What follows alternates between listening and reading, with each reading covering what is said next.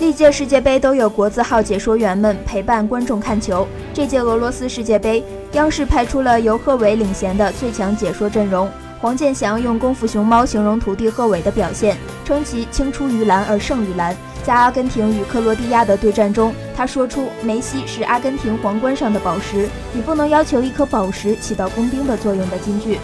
刘家元解说伊朗对阵埃及那场比赛的一句：“哪有什么无心插柳，都是努力过后的水到渠成”，一度登上微博热搜。洪刚的那句“不怕有一万种战术的球队，就怕一种战术演练过一万次的球队”，完美诠释了阿根廷对战冰岛的比赛。精通意大利语的朱小雨在乌拉圭对战沙特的比赛中说过：“兵贵胜不贵久，时间拖得越久，发生意外的几率越大。”